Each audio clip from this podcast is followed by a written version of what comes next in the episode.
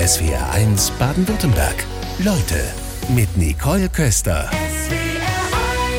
Ich begrüße ganz herzlich Ralf Morgenstern. Hallo. Ja, hallo, vielen Dank für die Einladung. Sehr gerne. Sie haben viel zu erzählen. Sie sind gerade im Einsatz auf den Schauspielbühnen in Stuttgart in dem Klassiker Sugar nach dem Film von Billy Wilder Manche mögen's heiß. Und das ist jetzt ein Musical. Premiere war am 9. Dezember. Wie lief's?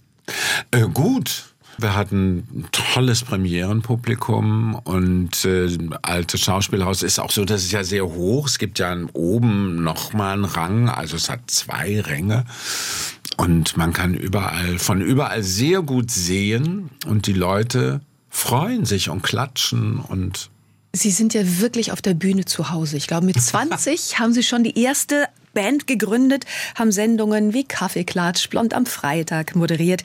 Sind Sie noch aufgeregt vor der Bühne vom großen Auftritt? Ich habe das Gefühl, das wird immer schlimmer, je älter ich werde. Äh, ja, ich bin immer aufgeregt. Das Adrenalin verbreitet sich ja über die Bühne, auch manchmal, wenn ich sage, ja, jetzt hast du das jetzt auch so oft gespielt. Wie äußert sich das? Die einen kriegen Magenschmerzen, die anderen werden nervös, rennen hin und her? Also ja, ich renne hin und her. Also Magenschmerzen, toi, toi, toi, habe ich in diesem Falle nicht.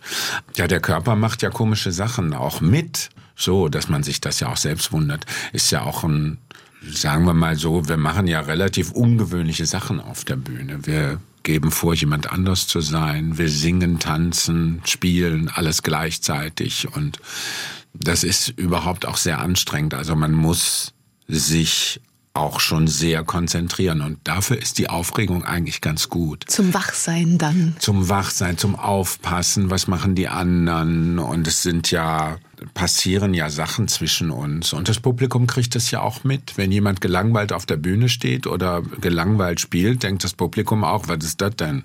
Gehen wir direkt mal eben rein in die Geschichte. Klassiker, ja. vielen bekannt. Äh, Tony Curtis, Jack Lemmon, natürlich Marilyn Monroe. Aber wer es nicht mehr im Kopf hat, um was geht's genau? Also, das äh, Drehbuch und der Regisseur ist Billy Wilder, den kennen alle und manche mögen es heiß. Im Original Some Like It Hot ist bis heute, ich glaube vor ein paar Jahren noch gewählt worden zur beliebtesten Komödie, Filmkomödie weltweit.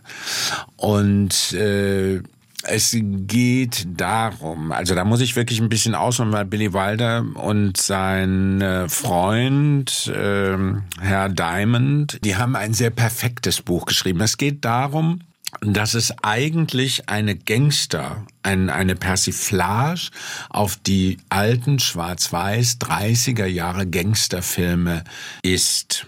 Die Mafia spielt eine Rolle. Die Mafia spielt eine Rolle. Äh, es geht auch sehr, ja, spannend eigentlich für eine Komödie. Es werden ja direkt erstmal ganz viele Leute erschossen. Dieses Massaker, dieses berühmte Valentinstag, Valentintagsmassaker, was es ja alles gab, wird zum Anlass genommen einer, eines großen Gemetzels. Das wiederum kriegen zwei Musiker mit, zwei aber ohnehin schon arbeitslose Musiker, die das gesehen haben und sie werden dadurch zu Zeugen und jetzt wieder von einem großen Mafia-Boss verfolgt. Und das nimmt Billy Wilder zum Anlass, die beiden männlichen Musiker in als weibliche Musiker zu verkleiden für eine Damenband. Und das ist natürlich wieder das witzige Männer in Frauenklamotten. Es waren Leute mit Ralf Morgenstern gerade zu sehen im alten Schauspiel in Stuttgart in Sugar im Musical nach dem Film Manche mögen's heiß. Und sie spielen den heiratswilligen Millionär Osgood Fielding. Also gerade so häufig als Millionär auf der Bühne zu stehen. Färbt das ab? Entdecken Sie schon dekadente Züge an sich? Das wäre schön. Aber das ist ja auch das Schöne an unserem Beruf. Wir können da überall mal reinschlüpfen, unverbindlich vor allen Dingen. Und äh, also es ist eben sehr turbulent. Die Musiker als Damen flüchten sich in eine Damenkapelle und wie soll es auch anders sein? Sie verlieben sich natürlich beide in die Sängerin dieser Damenkapelle, bei uns äh, dargestellt von der Maya Sikora. Das ist für so eine weibliche Kollegin natürlich auch nicht einfach. Es ist eigentlich kein, sollte kein Marilyn Monroe Film werden. Aber durch die große Kunst der Marilyn Monroe, der Kollegin, die leider ja viel zu früh verstorben ist, damals, die hat das einfach zu einem Monroe-Film gemacht. Und die ja auch in ganz falsche Schubladen gesteckt wurde, die künstlerisch einfach sehr anspruchsvoll war und häufig falsch verstanden wurde, glaube ich. Ja, weil das war bei ihr natürlich auch schwierig, weil sie hat die Rolle, für die sie oft besetzt wurde, zu ihrer, ja, zu ihrem privaten Ich gemacht. Ne? Das ist ja auch immer so schwierig. Wir haben ja einige, äh, auch Kolleginnen in, in Deutschland, gerade bei den Comedians ist es sehr oft so, dass äh, wenn man als Rolle dann auch privat immer funktioniert, wird das sehr schwierig. Und da wollte sie auch immer raus. Aber sie war einfach so perfekt auch in, und, und äh, Billy Wilder hatte ja mit ihr schon gearbeitet und wusste, dass es nicht einfach war, weil sie auch Perfektionistin war. Sie hatte zu dem Zeitpunkt, als äh, Some Like It Hot gedreht wurde, äh, private große Probleme. Sie war schwanger von Arthur Miller, aber die lebten auch schon in Scheidung und äh, das war schwierig für sie. Naja, aber wir kommen zurück zu Maya Sikora, die das für sich neu erfunden hat. Das ist ja auch erstmal ist das ja eine Rolle. Wobei das ein ganz spannendes Thema ist, was Sie gerade ansprechen. Mich interessiert, wie Sie das denn handhaben, was Sie gerade über Marilyn Monroe gesagt haben, weil das betrifft ja die Künstler im Allgemeinen. Einmal diese Bühnenfigur mhm. und dann das private Ich. Und äh, mit Ihnen verbindet man ja auch so viel. Schauspieler, Entertainer, Moderator. Sie hat mal ein Café in Köln und Sie sind ähm, Vertreter für die Schwulen Szene und haben da vielen Menschen den Weg bereitet. Und dieses Private von dem Beruflichen zu trennen, wie schwer ist das für Sie? Ich habe halt von Anfang an ähm, versucht, mich nicht in so eine Schublade zu begeben. Das ist auch, äh, das ist ja sehr schwer. Auch in Deutschland wird es einem ja da nicht leicht gemacht, äh, als, als Künstler, als Schauspieler zwischen Theater und Fernsehen zu arbeiten. Ähm, oft wird man da nicht besetzt von, von Sendern, von Regisseuren nicht besetzt. Die sagen, ja, aber wieso? Das ist ja der, wie ich im Film zum Beispiel, besetzt man mich als schwulen Friseur, schwulen Inneneinrichter, äh, schwulen Nageldesigner und so. Das sind alles Rollen, die mich nicht wirklich interessieren. Es sei denn, es wäre eine Hauptrolle. Dann ist das, dann ist das natürlich schön, aber für ein, zwei Drehtage so eine Rolle zu spielen, das interessiert mich als Künstler überhaupt nicht. Und im Theater habe ich wesentlich mehr Möglichkeiten äh, zu arbeiten, weil die Regisseure anders arbeiten. Die Regisseure im Fernsehen, die haben ihren Film im Kopf und dann wird man nach Typ besetzt weil auch die Arbeit so viel komplexer geworden ist äh, für Film. Ralf Morgenstern in SWRs Leute, gerade in Sugar, dem Musical nach Manche mögen's heiß auf den Stuttgarter Schauspielbühnen bis Ende Januar zu sehen. Ja, bis und Ende Januar jetzt, bin ich noch hier. Ja, und am 23. sogar habe ich gesehen, dann am 27. Am 23.12. ist Vorstellung? Nee. Doch. Ah, doch, am 23. Ja, ich wollte gerade sagen, nein. Doch, doch, am 23. Am 27. geht's am, dann weiter? Natürlich. Also, Doppelvorstellungen, Silvester 2. Kurze Weihnachtspause ist so das. So ist das. Das ist normal. Das ist sogar schon eine lange Weihnachtspause. Normalerweise spielt man ersten oder zweiten Feiertag Heiligabend gibt's Nachmittagsvorstellungen für Kinder. Jetzt nicht mit diesem Musical, aber die Theater müssen ja durch. Wie sieht dann Weihnachten im Hause Morgenstern aus? Mittlerweile sieht Weihnachten so aus, dass ich sage, Kinders bei aller Liebe, aber Weihnachten habe ich Termine mit der Familie, da kann ich nicht, da komme ich nicht raus, da habe ich Verträge unterschrieben. so, das mache ich jetzt seit 15 Jahren oder vielleicht, ja, versuche ich das immer durchzuziehen. Silvester ist so eine andere Sache, ist natürlich auch schön, wenn man die mit Familie verbringt, aber Silvester kann ich drauf verzichten, aber Weihnachten, ich bin selber aber auch so ein Weihnachts Weihnachtsfetischist. Wie sieht das dann aus mit Weihnachtsbaum, mit Ja. Backen im Vorfeld? Da reicht die Zeit wahrscheinlich auch. Also nicht. mit dem Backen ist so eine Sache, wenn sich das ergibt, ja, oder irgendjemand hat dann aber auch was gebacken. Meine Tochter mm, ist in der Küche ziemlich firm auch. Sie hatten gemeinsam ein Café. Wir hatten gemeinsam einen Kaffee, genau, da haben wir auch gebacken, ähm, wenn der Koch mal wieder krank war. Und da hatten wir aber auch einen super Konditor in Köln, die das ganz toll gemacht haben. So, das ist für Weihnachten ist natürlich. Ich bin so viel unterwegs und dann vermisse ich die Familie auch. Das heißt Weihnachten in Berlin und dann danach schnell wieder Nee, Stuttgart. meine Tochter lebt in Köln. Ist die einzige Kölnerin in unserer Familie, die in Köln geboren wurde. Und äh, ich bin Weihnachten in Köln. Natürlich. Und zwar, also Heiligabend fahre ich rüber, bin noch bei meiner äh, Kollegin, bei der Marianne Kelly hier in, ähm, in Stuttgart, die auch die Sue, die Bandleaderin spielt. Ganz toll, die kann steppen und alles super. Bei der wohne ich im Haus. Dann fahre ich Heiligabend schon mal nach Köln. Ersten Feiertag Familie bei der Schwiegermutter meiner Tochter.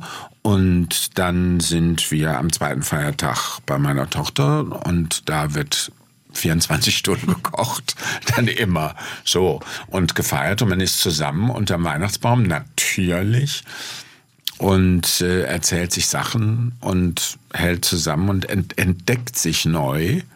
Und das ist Weihnachten so bin ich groß geworden und ich möchte das nicht missen.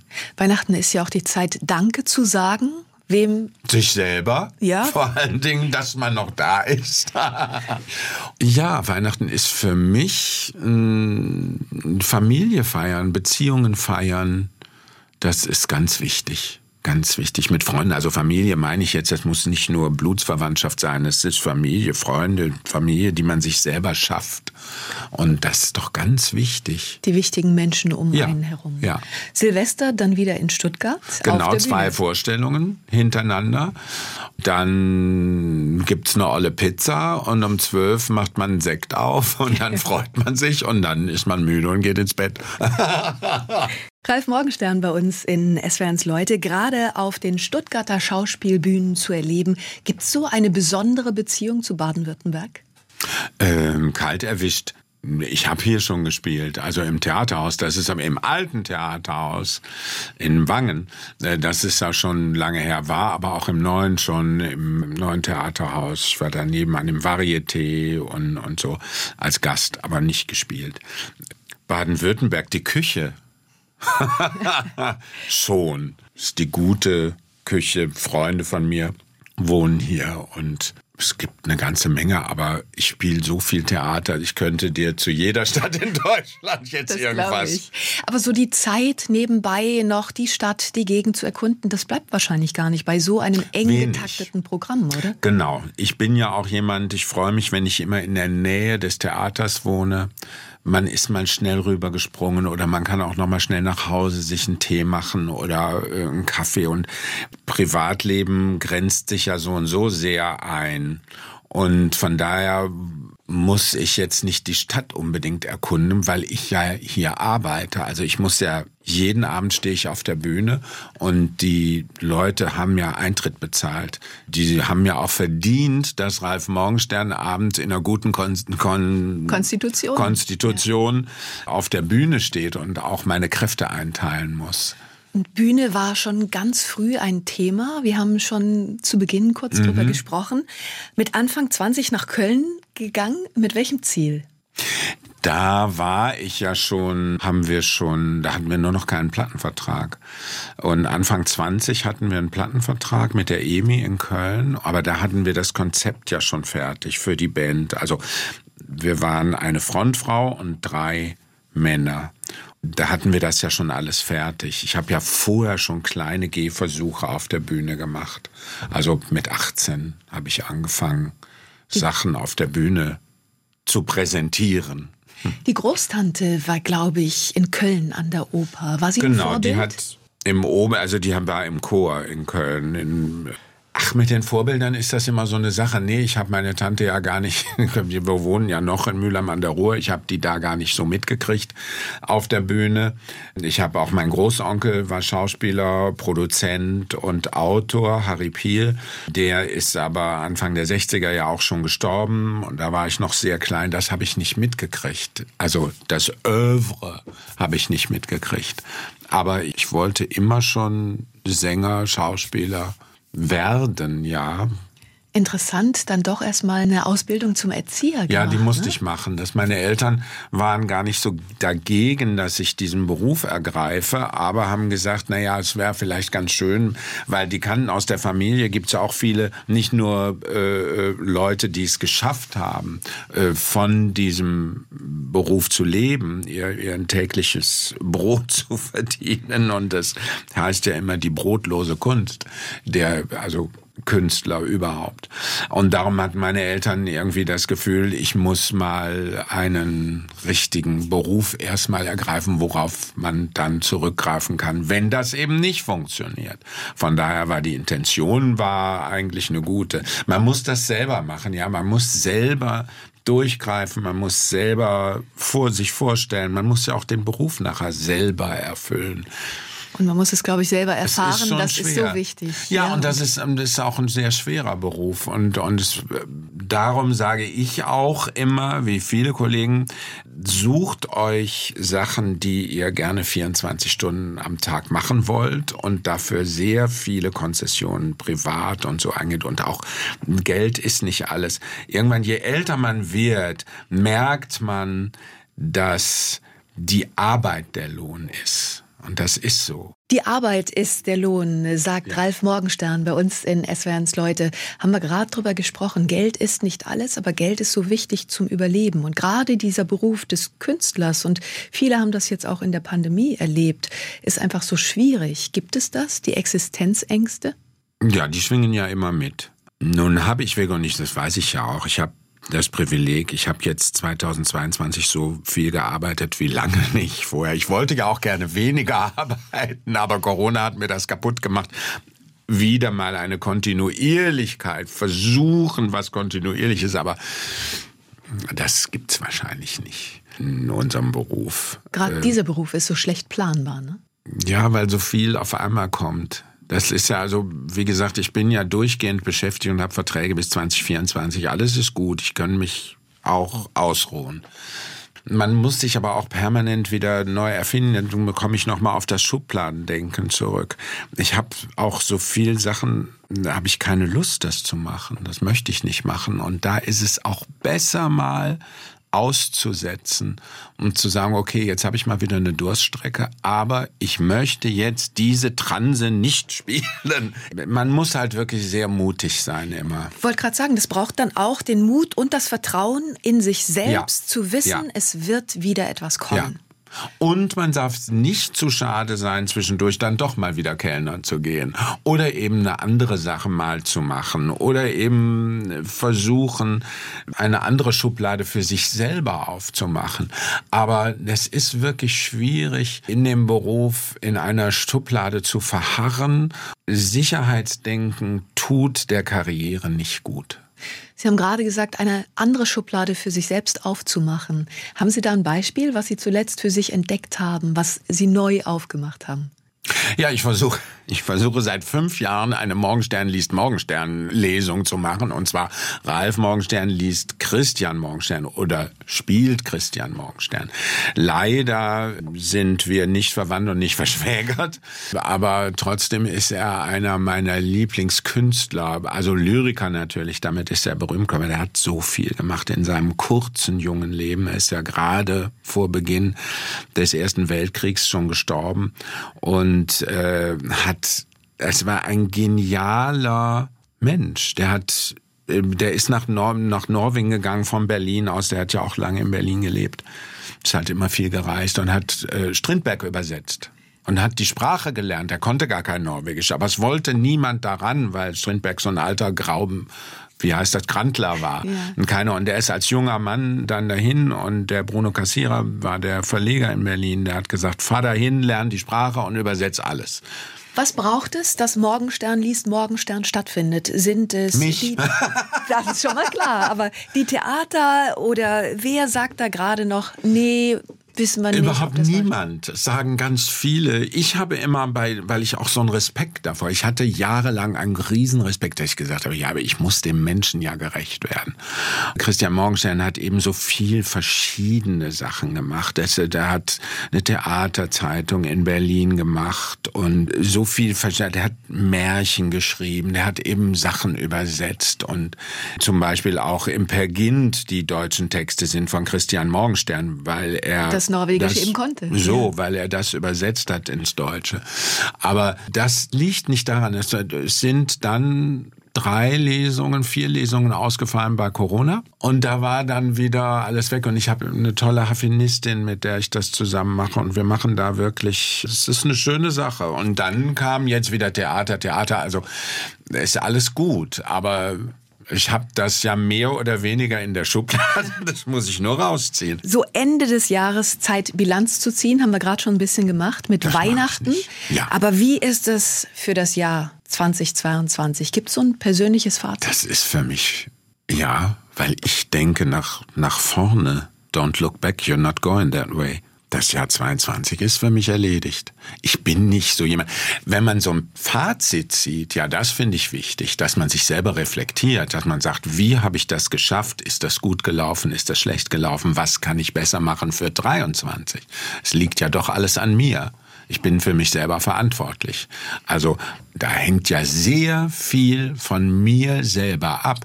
Wenn Leute immer sagen, ja, aber da kann ich ja gar nichts gegen machen. Wo ich denke, ja, aber muss man sich denn selber so unter den Scheffel stellen? Muss man sich selber so unterschätzen? Ist halt manchmal einfacher für viele Menschen, ja. zu, in so eine Opferrolle zu gehen Stimmt. und sagen, die anderen sind schuld, dann muss ich die Verantwortung nicht Stimmt. übernehmen. Und das ist auch so eine Sache, warum bin ich für Diktaturen? Das ist viel einfacher, dann kann ich Verantwortung abgeben und nachher kann ich über die schimpfen, die es gemacht haben. Und dann wird so, aber wobei niemand freiwillig sagen würde, er wäre für eine Diktatur. Ich glaube. Aber es gibt doch ganz viele jetzt wieder, die sagen, doch wir wollen das wieder. Wir finden das alles ganz toll, dass eine, ein Politiker da ist, der sagt, so wird's gemacht, das wird jetzt gemacht. Das ist, das ist ja so, wie Diktatur funktioniert. Äh, erstmal Angst machen, so dass die Leute sagen, oh, ich kann nichts machen, ich, was soll ich nur tun? Ich bin, aber nein, das sollen andere machen. Und Wobei wir in der Politik auch Korruption erleben, gerade im EU-Parlament. Auf der anderen Seite ist es sehr schwierig, in, gerade ja. in der Kommunalpolitik überhaupt Menschen zu finden, die bereit sind, sich noch einzusetzen. Da gehören Morddrohungen inzwischen mit dazu. Also es sind ganz schwierige Entwicklungen. Das stimmt, aber das ist ja jetzt alles nicht so neu. Also, dass Persönlichkeiten äh, des öffentlichen Lebens auch Morden zum Opfer fallen, ist auch nicht neu. Es wird äh, sehr aufgebauscht, es wird äh, was ja auch wichtig ist, weil es muss ja eine, wir brauchen ja ein Miteinander. Aber das eine schließt das andere ja nicht aus. Wer sich in Gefahr begibt, kommt darin um. Das ist ein altes Sprichwort. Das macht nicht sehr viel Mut, aber doch auch Mut, nach außen zu gehen. Ich muss doch für mich den Frieden finden, zu sagen, ich habe was dagegen getan.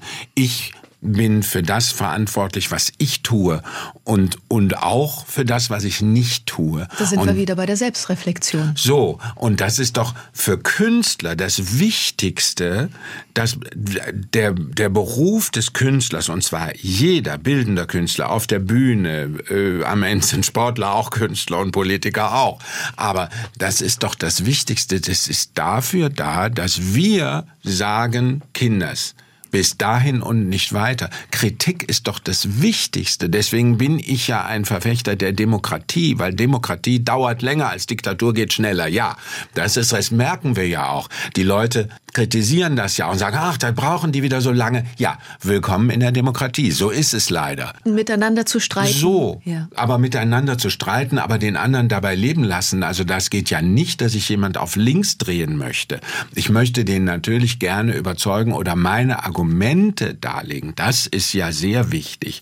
Aber die muss man ja auch leben lassen. Für mich ist Demokratie und auch Europa für die Zukunft, für uns, das Wichtigste, was es gibt und dafür einzutreten. Und ich bin so froh und dass so viele Menschen auf der anderen Seite und auf der anderen Seite der Grenze, auch gerade im Moment im Iran und äh, auch Israel, ich habe Freunde, die in Israel leben, ist auch die, die Israel ist die einzige äh, Demokratie in, im Nahen Osten, die da noch übrig ist.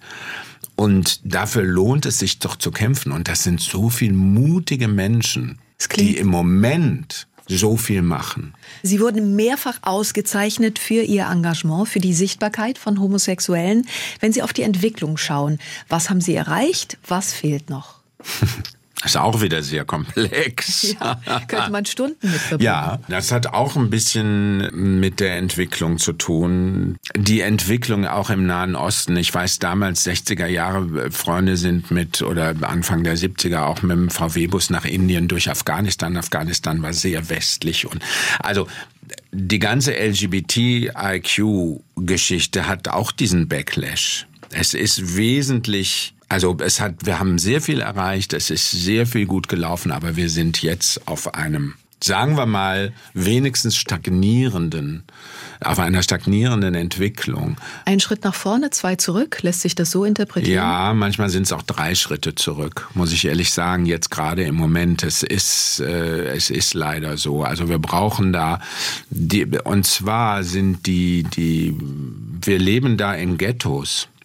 Ich kenne auch keine Leute, die äh, homosexuelle Menschen doof finden. Aber das ist ja ein Ghetto-Denken. Wenn wir jetzt auf das Ausland schauen, in vielen islamistisch geprägten Staaten droht Homosexuellen die Todesstrafe. Wir haben gerade auch mhm. kurz über Iran gesprochen. Mhm. Das ist sicherlich auch ein Thema, was Sie beschäftigt. Ja, nicht nur, es sind die ganzen afrikanischen Staaten, es ist genau das Gleiche. Also der Islam wird da auch oft fehlinterpretiert. Ich hatte neulich einen Taxifahrer, der mich un nun weiß Herr Gebel, ich habe in den, in den 70er Jahren, als ich anfing, Fernsehen zu machen, als ich Theater, also Theater gemacht habe, habe ich gesagt, ich möchte nicht erpressbar sein. Ich erzähle jedem, der es nicht wissen will, dass ich äh, ein homosexueller Mann bin, einfach um nicht erpressbar zu sein. Das kommt mir jetzt zugute. Aber im Taxi werde ich dann eben darauf angesprochen, dass wir ja alle von einem Elternpaar abstimmen, also ein, ein Moslem und ich gesagt habe, wo steht denn das im Koran? Ja, in der Bibel kenne ich auch. Die Bücher sind ja eigentlich die gleichen. Äh, von daher ist es so komisch, dass wir Menschen uns so auseinanderentwickeln. Was ja auch nicht jeder Muslim so interpretiert. Also da muss man ja auch immer noch differenzieren. Auf jeden Fall. Ja. Auf jeden Fall. Das ist natürlich der Mann, die Frau, der Muslim, der Christ. Das ist ganz richtig. Aber der sagte mir, wir haben doch eine Eltern, du bist mein Bruder. Aber warum bist du dem Teufel verfallen? Also in die Sünde, weil ich ein homosexueller Mann war. Der kannte mich aus dem Fernsehen. Also es ist nicht so, dass das ein Bekannter war, aber du bist mein Bruder. Und ich sage, ja, aber wenn wir die gleichen Eltern haben, warum hat mich denn dein Gott zum Sünder gemacht? Das kann ja schon gar nicht sein, dass du mein Bruder bist.